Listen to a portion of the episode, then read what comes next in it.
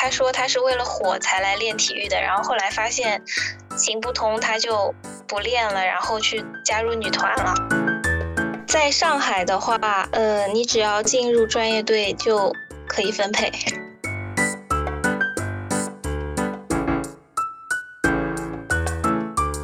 大家好，欢迎收听《完全没想到》播客第四期，我是主播老倪，我是江子。我是 Stella，然后本期邀请的我的嘉宾呢，就是特别厉害，是我们唯一认识的一个有百度百科的朋友，他叫张艺文。呃，要不请张张老师为我们自我介绍一下？嗯，Hello Hello，大家好，很高兴今天能来做客。呃，我应该是节目里第一个拥有姓名的人。是的，是的。那我们来哦。给大家介绍一下，呃，我们张老师是一名国家女子射击运动员，在一七年国际射联世界杯印尼站女子步枪小口径三种姿势比赛中是冠军，所以我们今天采访的是一个世界冠军，呃，对我们蓬荜生辉啊，呃，那我们从一些大家很喜欢的明星或者运动项目说起嘛。比如说谷爱凌，呃，谷爱凌她打破了大家对以前运动员都很辛苦、很累的那种固定的认知，呃，她就是非常的一种很快乐、很向上的一个能量。然后想问一下易文老师，运动员这个群体是不是就是非常的快乐呢？我感觉谷爱凌她还是一个少数人群吧，大多数的运动员还是大家印象中的那种。嗯，就是平时大多数的时间还是扑在嗯体育运动上面的。嗯，像我们国内的运动员，大多数还是在体制内的，和谷爱凌不太一样。谷爱凌从小应该她接受的教育还是比较自由的，包括她可以自由分配自己的时间，呃，训练的时间、学习的时间。但是像我们体制内的话，就是周一到周六训练，周日放假休息。很固定的一个模式吧。嗯，那你们训练会像我们上班一样朝九晚五吗？会啊，我们是每天就是上午训练，中午中午休息，下午再训练，然后晚上，嗯，有时候会学习，有时候就是自己休息的时间。明白。那你们其实生活中唯一的就是变化，就来自于可能需要去比赛了。我们有一句话叫做，呃，运动员最大的节日就是比赛。因为平时你可能一年里面只有三次、两次这样比较重大的比赛，其他时间都是在为了这个准备比赛而去训练的。嗯，我们对于比赛可能就是调整周期啊，就是调整训练啊，都是为了在比赛中能够达到最佳的状态，去完成这个比赛，获得成绩。说到比赛，因因为平时看冬奥比赛，它可能是。你平时很努力，但你可能到比赛场上的话，会出现一些不可预测因素啊，或者是扭伤啊这种，这种会是要怎么去，就是和他和解或者是自洽？啊那我觉得竞技体育的魅力就是它的不确定性吧。你如果一场比赛你能遇见谁就是最强的，这样排下来，那也失去了它竞技的意义。嗯，好，那一文，你方便透露你现在几岁吗？我二十七，嗯，那你是什么时候开始练射击的？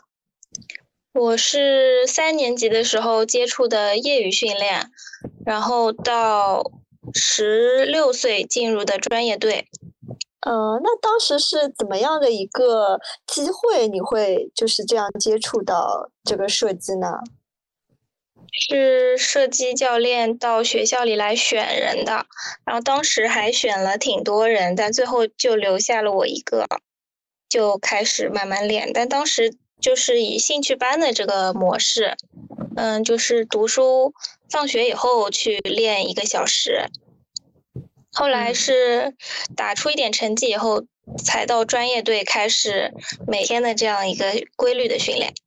好奇就是，那你们在比如说挑出这么多人，最后只剩下你一个人，他是一个什么样的淘汰的方式啊？是主动那些人退出了呢，还是说根据比赛的成绩或者训练的成绩，呃，挑选了你呢？嗯，其实一开始就是很多人来练一两次不感兴趣就走了呀。对，还有一些家长就觉得练这个没有什么意义，还是嗯多一点时间去读书，然后就慢慢就不练了。嗯，那当初是你的家人很支持你从事设计这个项目，还是说你自己内心就是很坚定，你想要继续？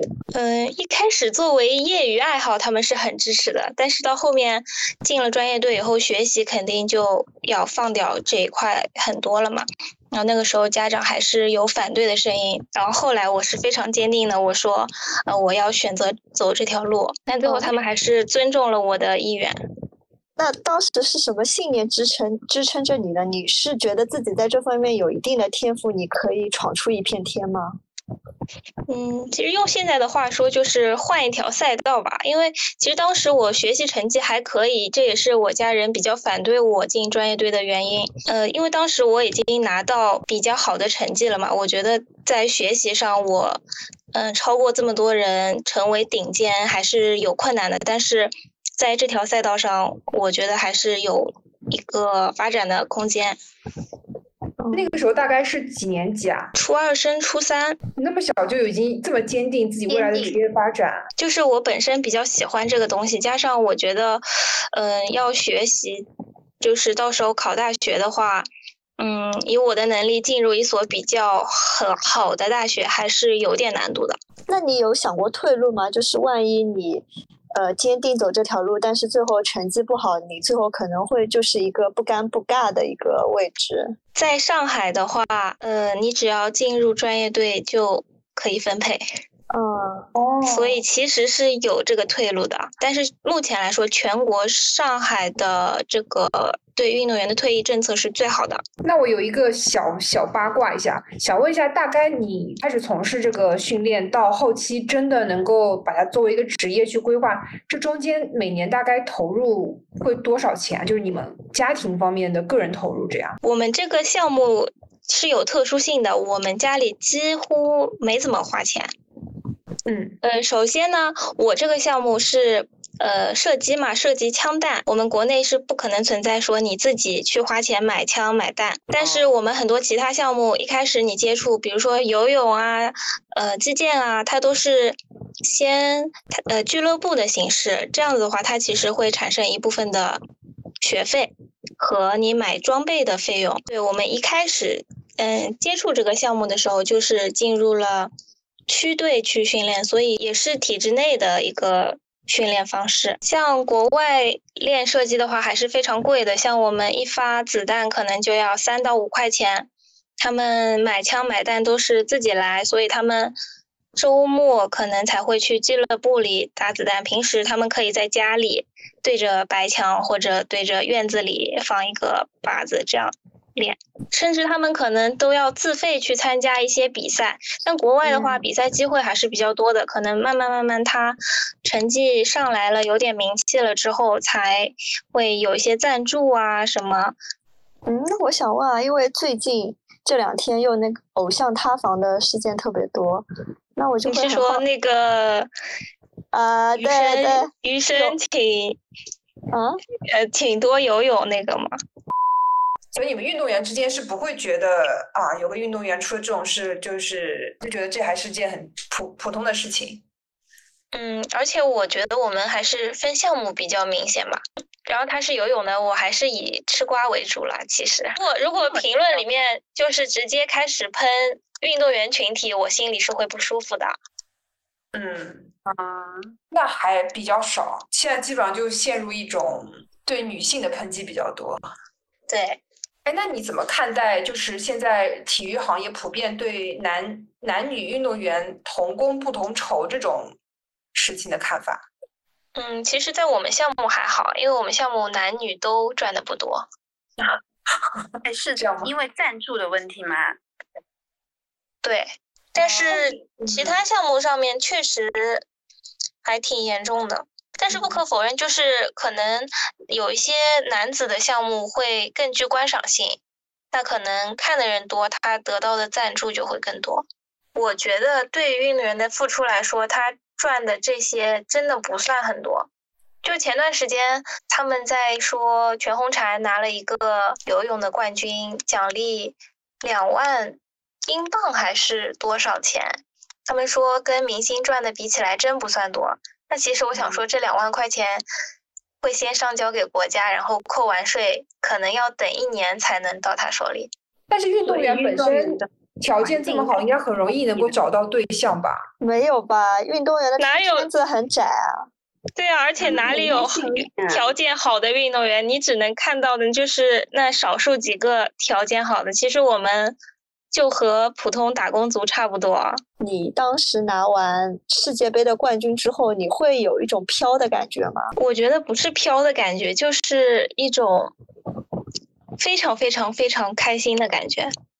嗯，那就是你作为运动员来说，是不是拿拿完了那样一个很高等级的奖项之后，还是要回归到正常的一个训练过程里面来？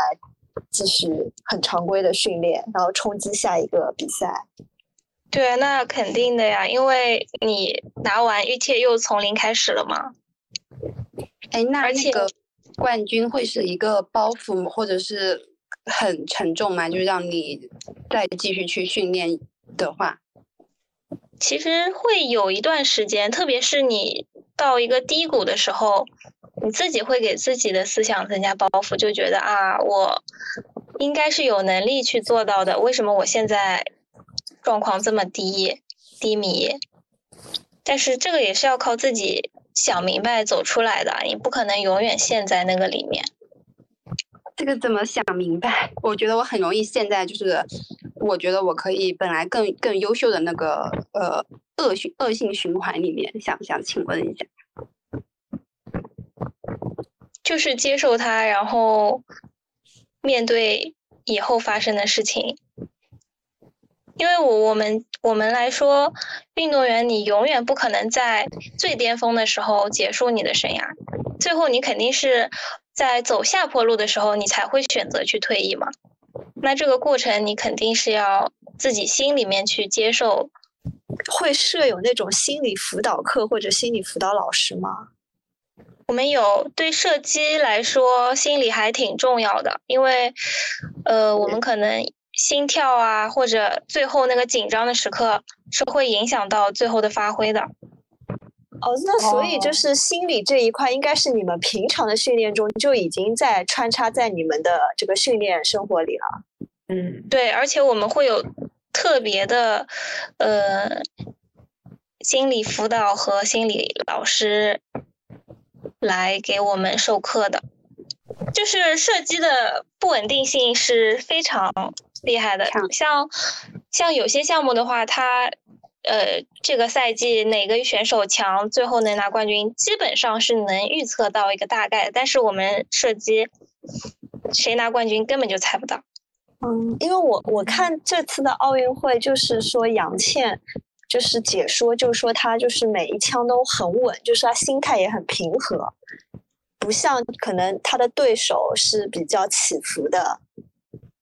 嗯，他最后拿冠军也是因为他的对手最后一发有一个失误，打了个九环嘛。对对。诶，射击的话，新人他的心理压力会不会比较小一点？因为老人如果他之前得过什么成就的话。会不会还蛮影响他奥运会的发挥的？除了那个杜丽那种是三冠王，会的，会的，会的。就是有时候你想的越多，反而是给自己增加包袱。呃，去年奥运会不是延迟了一年吗？本来能选上的很多老将，因为呃伤啊，然后时间啊，有很多新人去打了奥运会。像全红婵，她她不就是？如果前一年的话，她是不会去上奥运会，但是隔了一年她就拿奥运会冠军了。哎，那你们运动员会不会很信命啊？因为我感觉很多事情都没有办法受你们的控制。每个行业都很信命，哎，怎么说来？就呃，也不能说每个人，肯定也有这样的人嘛。就像有些教练会很很在意他的穿着，只要是比赛，他就会穿一身从头到脚都是红色。对，我觉得这一点可能教练会更信一点吧。我我倒是觉得很多运动员都不认命哎，就是那个跳水的那个男的叫杨健还是什么，就是他本身已经伤痛很多了，但是他还是要再坚持再去一个跳水，然后他可能本来自己能拿冠军的，最后也只拿了第二名，然后他是是他最后一届奥运会。因为运动员只能靠自己啊，他不可能去说我，呃，求神拜佛就能怎么样，最后还是要通过自己的努力才能达到一些成绩啊。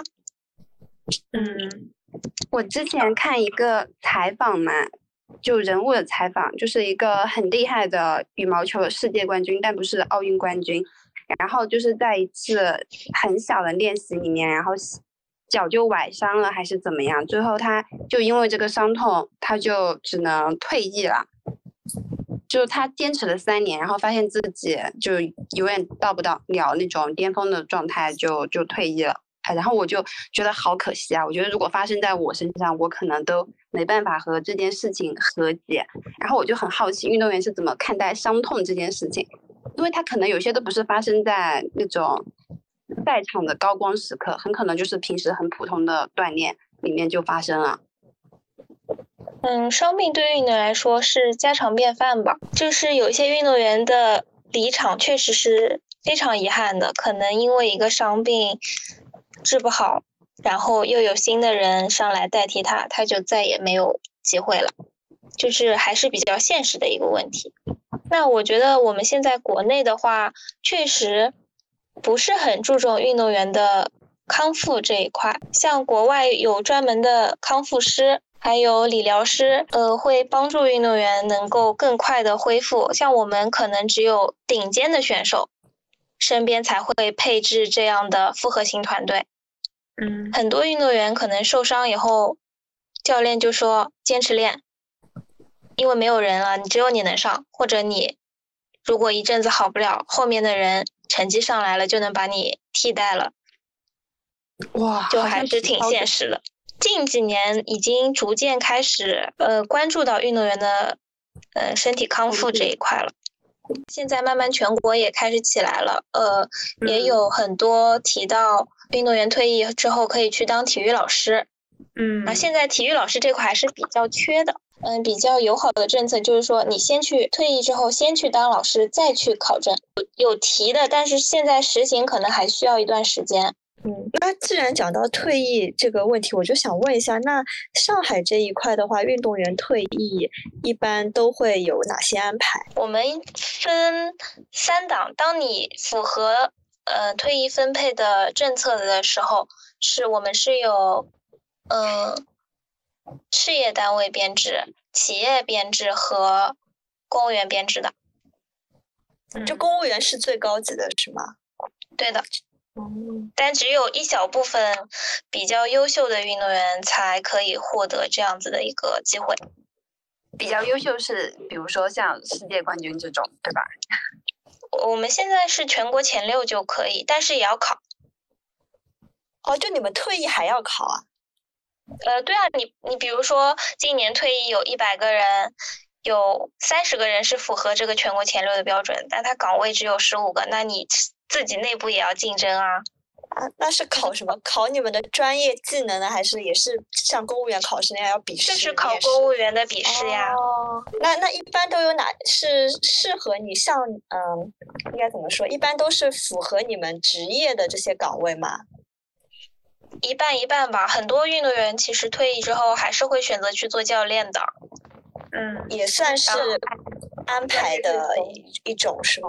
对，但是也有一些，呃，会去体育局工作，但是也有一些是跟之前完全。无关的工作，这个自己能选择吗？不能选，你你当教练可以选。我们是退役之后有一个双向见面会的，然后每嗯今年有哪一些岗位，然后你自己去投简历。退役的话，这个一般都是什么岁数退役？这个跟项目有关吗？肯定有关呀。我们体操啊什么，可能还没上大学就已经不练了。像我们射击的话，可能会到二十五六岁，没没有什么更大的发展，他就会选择退役。但是我们也有练到四十岁的老大哥。这种是自是自己的主动主主动选择吗？看成绩啊，你成绩好，你想走也不会让你走。哎，我还想问一下，因为我我是看那个竞技比赛会哭的那种，因为我觉得特别特别燃，就状态不好的时候看那个比赛，我就觉得我我都要就就热血就要燃起来。我想问一下，就是你怎么理解就运动员精神这个事情啊？因为我觉得很多呃非运动员的人是是靠这些精神获得一些能量的。嗯，其实我觉得更高、更快、更强就很符合我们。你说的运动员精神，我们都是朝着嗯希望自己更好的目标去做的。哎，我也好奇问你一个问题，因为你说你很喜欢看呃体育比赛，那你有看过射击比赛吗？我我不是，我就看奥运会，我我看了，我看了射击比赛。因为我感觉喜欢看我们这个项目的人还蛮少的，因为我们的项目也不是说特别燃，然后现在比赛成时间又拉得很长。你们不燃，但是你们很刺激。你要是走神，你都不知道为什么别人后来居上了。你们那个是不到最后一一秒钟不知道谁第一，然后有些人他明明打得很好，突然有一枪又歪了。对，就是内心戏很丰富。你虽然你。那个画面定格在这个运动员的脸上的时候，你感觉他什么都没做，但是他其实内心里发生了很多事情。那你们你比赛的时候，一般性心里面会想什么？到关键时刻的时候，就还是想自己的技术动作吧。你如果走神了，肯定就会打不好。哎，那观众的呼声会影响你们吗？呃，会有一定的影响，但是当你非常非常专注的时候，这些就影响不到你了。那你们教练应该会严禁禁止你们什么谈恋爱吧，或者是任何影响你们心情的事情吧？不会这么严格吧？毕竟我们这个项目，有的人要练到三四十岁，你不可能一直不谈恋爱。是，会有人因为谈恋爱影响打比赛吗？谈恋爱情绪起伏还挺大的吧？其实很少哎，因为我们就是做到专业运动员以后，你还是比较能够在关键的时候把自己的注意力收在当下的。哎，所以就是就是要要给教练报备的，但是你可以选择不报备。但是不是也不可以组内谈恋爱？我感觉你找外面的人谈，教练是不会发现的。但是你在队里，如果有苗头了，你天天有眼神眉来眼去的，教练可能会发现，或者呃别人说出去什么的。那我问一个我比较感兴趣的，最近几年其实跟我们小时候，就是嗯十几年前那个时候的教育环体育教育环境，这个变化还是挺大的。因为越来越多的家长选择让自己小孩儿呃换一条赛道，就是进入到体育升学这一块儿，为了能够减少学业上的压力嘛。那在你看来的话，这种体育教育融合的这种情况变化大吗？呃，我觉得还蛮大，特别是双减之后，不是不能去参加补习班了嘛？很多家长就到处打听哪里可以报体育班。哦，会来找你吗？有来问我的，但是都不是来学射击的，都是问我 认不认识游泳教练，认不认识羽毛球教练这些。哦。对，但是也禁不住很多家长是为了拿分而练的，但他小孩的体质可能也没有一个很好的提升。但我觉得就慢慢来吧。对，就可能先矫枉过正一下，但是后期市场会慢慢把这个东西给矫回来。哎，那如果你。就是你未来有孩子，你会让自己小孩从事什么样的体育运动，还是说你可能就不让他从事体育了？呃，我觉得要看他自己，但是我应该会从小培养他一个体育锻炼的习惯吧，就可能会带他先跑跑步啊，然后学学游泳，等他稍微大一点后接触一些体育项目，看看他感不感兴趣。哎，我还蛮好奇的，就是做运动员会不会对你自己？呃的生活有什么改变啊？因为运动员要体质好，还要心态好嘛。那你在处理你生活当中很多事情的时候，是不是也是心态特别好？应该会练体育，应该会对我的心态是有帮助的吧？因为我们就可以说吗，就是好像体育锻炼的自杀率会比较低，就包括上海体院他自己就号称体育学院的自杀率会比一般的高校低很多。运动员行业的自杀率就是这个，就是就是比其他职业的低很多很多。你说之前奥运会回来之后，很多运动员都会在隔离酒店里面录一些小的训练的日常，这种其实运动员本身是没有这种想法的，对吗？一般都是上面给了一个什么规定。让你们去做，呃，也不一定。有些运动员可能也是自己比较喜欢发一些日常，嗯，也是宣传自己的项目嘛。但是我们发东西，其实上面的要求规定还是比较多的，包括呃，今年呃，去年呃，奥运会前是要求所有人把他的社交平台账号发上去，他就会监测你的账号嘛，就不让你发一些乱七八糟的东西。就可能在一些敏感时期，比如说对外很重大的运动会期间，你们就可能会受到一些要求的约束，是吧？对，而且你想奥运会前，那这些都是要去参加奥运会的选手，他当然会对你的言行有一定的要求，然后还会还会教你在新闻发布会上。什么可以说，什么不要说，也不可以随随便便的接受别人的采访。嗯，那我记得你们运动员应该是，呃，就是不能随便吃保健品啊什么的，这种是吗？现在查兴奋剂比较严格，然后很多里面添加的东西就说不清楚。反正我们是完全不可以吃，呃，队里发的东西以外的东西的。